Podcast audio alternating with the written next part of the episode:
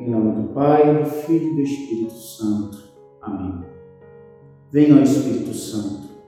Vem força de Deus e doçura de Deus. Vem tu que és movimento e quietude ao mesmo tempo. Renove a nossa coragem.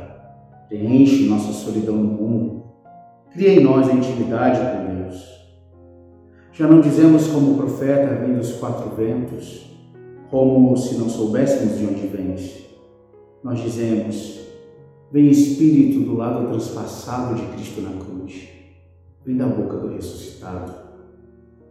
Amadas irmãs e irmãos, nesta quarta-feira da primeira semana da Quaresma, a liturgia nos traz a figura de Jonas.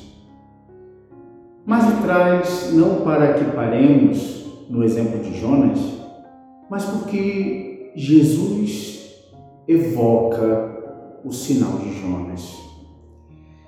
Enquanto Jesus pregava, enquanto Jesus realizava os milagres e tantas coisas, as pessoas incrédulas pediam sinais e mais sinais de que ele vinha de Deus, de que não era Beuzebu que ele realizava milagres, enfim, queriam um espetáculo.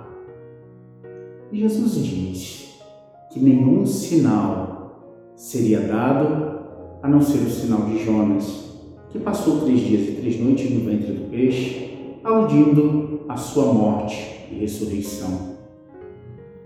E Jesus fala que, pela palavra de Jonas, Nínive se converteu e ele é maior que Jonas quer dizer para nós? Quer dizer, meus queridos, que tantas vezes nós nos deixamos ludibriar por tantas palavras neste mundo e por muito pouco nós colocamos em xeque a palavra do Senhor, a fidelidade do Senhor, a misericórdia do Senhor. Jesus é maior do que o mundo. Jesus é maior do que os nossos amores. E sendo assim, nenhum outro sinal nos será dado. Ao invés de ficarmos querendo que coisas extraordinárias apareçam, que o Senhor honre a nossa fé, que Ele nos agracie com o nosso propósito, porque simplesmente não cremos na força da Sua cruz e ressurreição e passamos a servi-lo com fidelidade Deixemos hoje que a nossa fé seja purificada, que a nossa caminhada amadureça e apesar de qualquer noite de não termos sinal nenhum, sabemos que Jesus Cristo é o Senhor. Abençoe-vos Deus Todo-Poderoso, Pai, Filho e Espírito Santo.